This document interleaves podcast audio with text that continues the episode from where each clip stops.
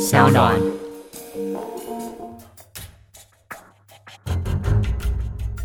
什么是真相？什么是正义？跟着台湾建识权威阿善师，重返那些离奇轰动的命案现场，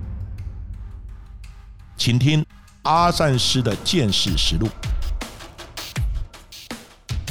各位听众朋友，大家好，欢迎收听今天的阿善师见识实录。我是阿善师谢松善，大家好，我是子荣。今天在节目当中要跟大家聊到这个案子，是要从一部今年实施二十一年的法律开始讲起。这一部家庭暴力防治法，简称家暴法，起因呢是在民国八十二年的邓如文的杀夫案。这起案件不是单纯只是一个女人杀害丈夫的故事，而是在当时的父权社会里的婚姻，女性长期受到了虐待、压迫，进而反抗酿成的悲剧事件。那这又是什么样的案子呢？阿善师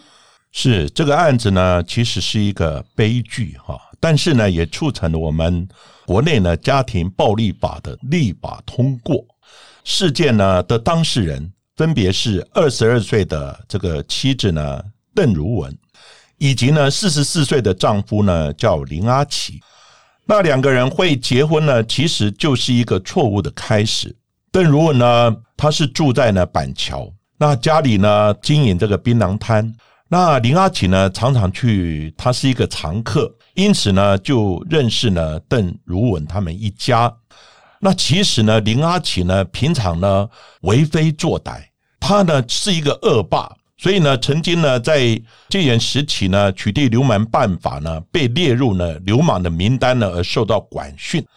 那之后呢他又经营了殡葬业。那林阿奇呢跟邓如文呢，在结婚之前，其实呢，林阿奇就曾多次的性侵了邓如文的母亲，那还对她呢施加暴力。就在呢，邓如文呢就读国三的那一年，刚好呢，邓妈妈呢被这个林阿奇呢打到受伤住院。那住院的时候呢，这个邓如文呢就到医院去看顾妈妈。那林阿奇呢就利用这个机会呢，趁机呢到医院。对了，年仅十六岁的国三的邓如文呢下手性侵得逞，而最后呢导致呢邓如文怀孕了，她的行径呢真是恶劣。在怀有林阿奇的孩子的状况之下，邓如文只好跟他结婚。毕竟在那个年代当中，未婚怀孕算是家丑，不能外扬。但林阿奇的暴力行动丝毫没有收敛的行为。那邓如文当时有常常被打到跑回娘家去躲避。那此外呢，其实林阿奇他的残忍行径呢，除了是在自己身上来做发泄之外，也发泄到他的儿子身上。是的，林阿奇呢，在结婚之后，不但没有收敛呢。而且呢，还时常的殴打这个邓如文。邓如文呢，也帮他呢生了两个儿子。那有一次呢，他把其中一个小孩呢做事呢要丢到洗衣机里面去。那这个邓如文呢看到之后，赶紧的下跪痛哭求饶。那另外呢，这个林阿奇呢，还曾经呢将另外一位呢未满一岁的儿子呢甩到这个厢型车的车顶上面去，然后呢猛开车，再紧急的刹车。希望呢，让这个小孩呢会掉下去。结果呢，邻居实在看不下去了，赶紧趁他呢停车的时候呢，赶快就把小孩呢抱下来，赶快的呢就是联络邓如文的妹妹呢，把小孩交给邓如文的妹妹。这个邓如文呢受虐之后呢，常常跑回娘家。那林阿奇呢又不放过，又跑到呢邓如文的这个娘家呢，砸毁室内的物品，甚至于呢将邓如文的。爸爸呢吊起来毒打，那邓如文呢是多次呢试图呢要逃离林阿奇，但是林阿奇呢不止呢像前面所说的，会到呢邓如文家里面呢破坏、谩骂，甚至于呢还打开瓦斯，朝呢屋内呢放瓦斯，准备呢把所有的人用瓦斯呢给炸死呢以及烧死。在这种恐惧的气氛之下呢，以及暴力的婚姻之下呢，邓如文实在是难以忍受了。但是为了小孩呢，邓如文忍耐了七年，一直到林阿奇呢，曾经呢试图呢侵犯邓如文的妹妹，因为他的妹妹呢曾经来跟呢这个邓如文呢求救，他说林阿奇试图呢对他呢意图不轨，邓如文呢终于再忍不下去了，他决定不忍了。结果呢，就在民国八十二年十二月二十七号的时候，邓如文呢在林阿奇呢喝醉入睡之后呢，用林阿奇他在做殡葬业的时候钉棺材的铁锤，在拿着水果刀呢，疯狂的呢用铁锤及水果刀呢，把林阿奇趁他熟睡之时呢，活活的杀死。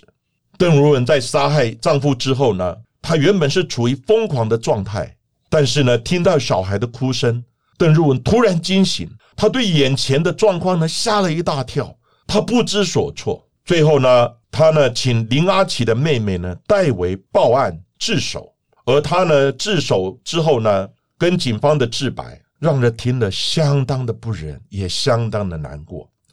她说：“我是一时冲动。”杀死丈夫，我很后悔，但我只希望呢，法官呢给我呢从轻的量刑，因为呢，我希望能早日呢回家照顾小孩，而且呢，你知道吗？丈夫呢被管训的日子，哦，因为林阿奇曾经被管训，她说呢，丈夫被管训的日子反而是我最快乐的时光，甚至于呢，她跟邓如文的妈妈讲：“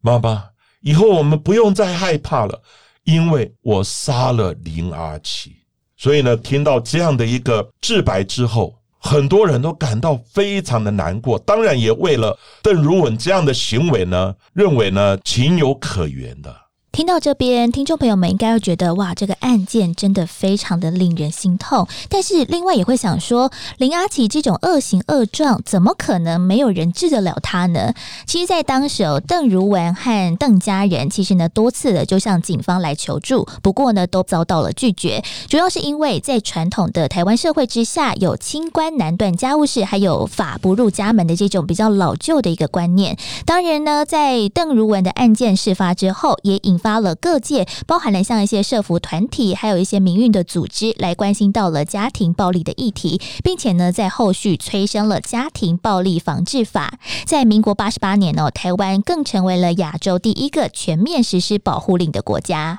而这个案子呢，在案发的隔年呢，与板桥地院呢在一审的时候，法官呢，他衡量了邓如文的处境呢，跟案发当时的心理状态，判处呢。五年三个月的有期徒刑，可是呢，当时呢，辩护律师呢就提起上诉，他认为说邓如文是在真的忍无可忍、百般的无奈之下，为了小孩，为了他的家人，为了他的妹妹，他不得不呢坐此下策。因为呢，如果他要终止这个梦魇呢，只有下最狠的手段，把呢这个林阿奇呢杀掉，才足以解决这个噩梦。因为呢，所有的报案，所有的方法呢，都用尽了，但是呢，这样的破坏呢，一而再，再而三的接连不断。不过呢，这个案子呢，最重要的是后来呢，三军总医院对呢邓如文这个案子呢，他做了一个鉴定报告，在报告中呢，他也指出，邓如文呢，在案发的时候，精神呢是处于极度的耗弱状态。二审法官呢，也因此呢改判了三年六个月的有期徒刑，并且呢将孩子的抚养权呢还是还给了邓如文。那邓如文呢在服刑满一年半之后，他被假释出狱。出狱之后，他当然一直说谢谢社会的关怀，我真的很想看我的孩子。那因为这个案子呢，也促进了国内呢。家庭暴力防治法呢，在民国八十八年呢全面的实施。那邓如文呢，也在呢假释出狱之后，隐姓埋名，带着孩子远走高飞。现在那在哪里，我们真的不知道。但希望他们是过着幸福快乐的日子。在家庭暴力防治法立法之后的二十一年之间，其实到现在家庭暴力的案件呢，依旧我是层出不穷。不只是在肢体上面的一个动粗，甚至也有可能是男性受到了女性的一个家庭暴力哦。像是我想大家最近在看一些电视新闻，都会发现了好莱坞的男星强尼戴普还有他的前妻呢安博赫德，就互相的指责对方有家庭暴力的一个行为。甚至呢，强尼戴普还说啊，他前妻呢砸酒瓶。导致他的手指头啊几乎要被割断了，真的是鲜血淋漓的。那他也说呢，在私人飞机上也曾经被前妻殴打，最后呢只能躲在厕所里面睡觉。那压垮他婚姻的最后一根稻草啊，是在最近呢爆出了强尼戴普的前妻哦赫德他在他的床上大便，这个真的是让他呢忍无可忍。不过除了女生有被受到这样子的一个指控之外，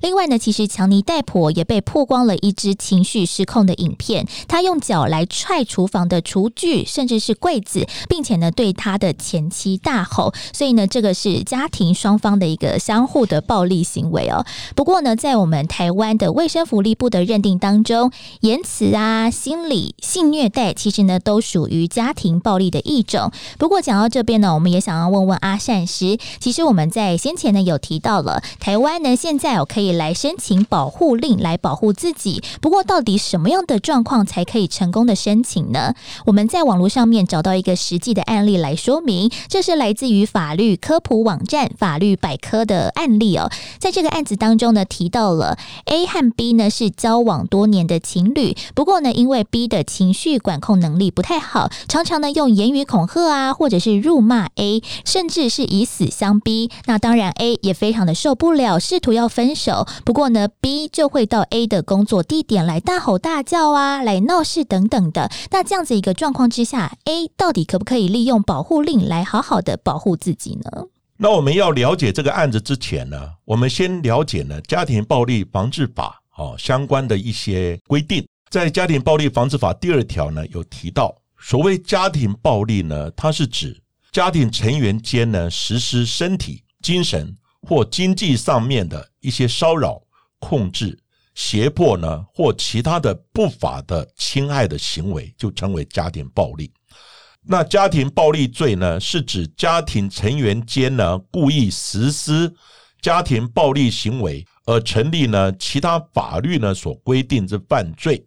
那家庭暴力法第三条所规定的呢，就是所称的家庭成员呢，包括下列的成员，哈及他未成年的子女，好，譬如说配偶啊，或前配偶，以及呢现有或曾有呢同居关系。现为或成为呢直系血亲或直系姻亲者，现为呢或成为世亲等以内的旁系血亲或旁系的姻亲者。那另外呢，有关于这个案子呢，其实它又牵涉到呢这个家庭暴力呢防治法六十三之一条，只要呢被害人年满了十六岁。遭呢现有或曾有呢亲密关系的未同居的伴侣呢，施以身体或精神上的不法侵害的状况呢，都可以准用家庭暴力防治法。另外呢，被害人可以选择呢自己需要呢被保护的措施，例如呢禁止加害人呢用通话或通信的方式呢与被害人联络，禁止呢加害人呢靠近被害人住所。好或工作的场所，另外呢，也可以要求加害人搬离被害人的住居所等等。此外呢，家庭暴力呢，常常呢在家中或独处的情况呢来发生，因此呢，常常会有呢收证上面的困难。但是呢，被害者呢还是可以提出呢下列的证据呢资料，让法官呢可以呢核发这个保护令。那根据本案呢。这个 A 因为呢长期的遭受呢家庭暴力呢，导致需接受呢精神治疗的精神门诊的诊断书。另外呢，B 源于辱骂 A 的相关的录音档，还有呢 B 以通话的方式呢骚扰 A 的相关的这个录音资料，加上呢 B 到 A 的工作场所闹事的当下呢在场的一些人证等等。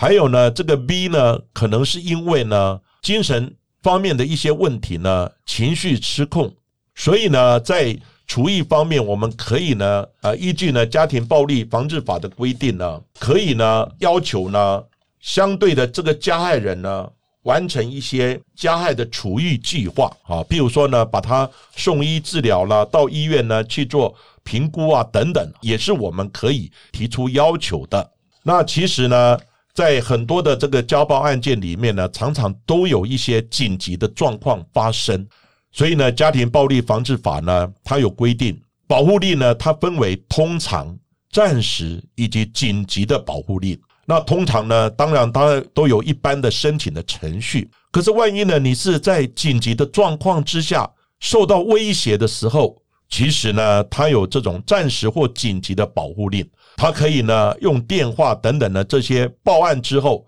那警方呢了解被害人呢有受家庭暴力的急迫危险的时候呢，我们呢应该在四个小时之内以书面核发紧急的保护令。来对呢这个被害人实施保护，哦，所以相关的这些家庭暴力防治法的规定呢，各位如果有需要的时候，好可以上呢呃网站呢去查阅呢相关的法规的一些规定。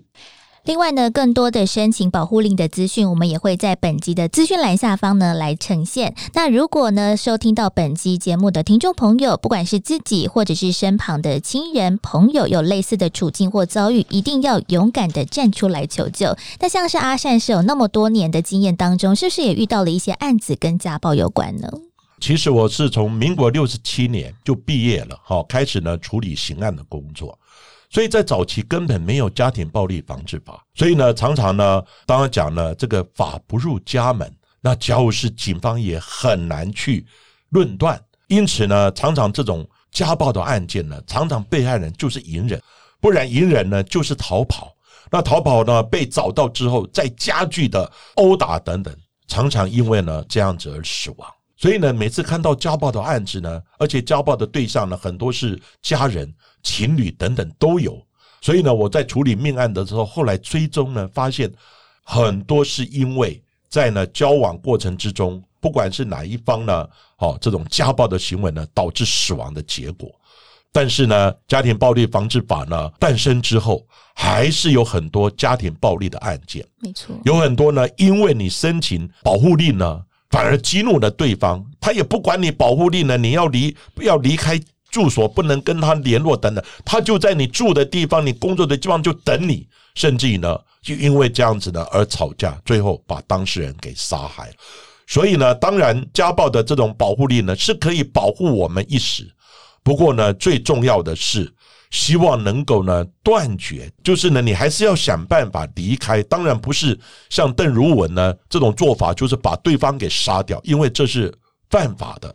不过呢，你可以诉诸法律，请律师等等呢，啊，用离婚的方式，或是呢保护令的方式，或是搬家的方式等等呢，离开这种家暴的源头。另外呢，家暴案件里面呢，当然看到呢很多呢儿童受虐的案子。后来呢，当然也催生了儿童呢权益保护的相关的法令，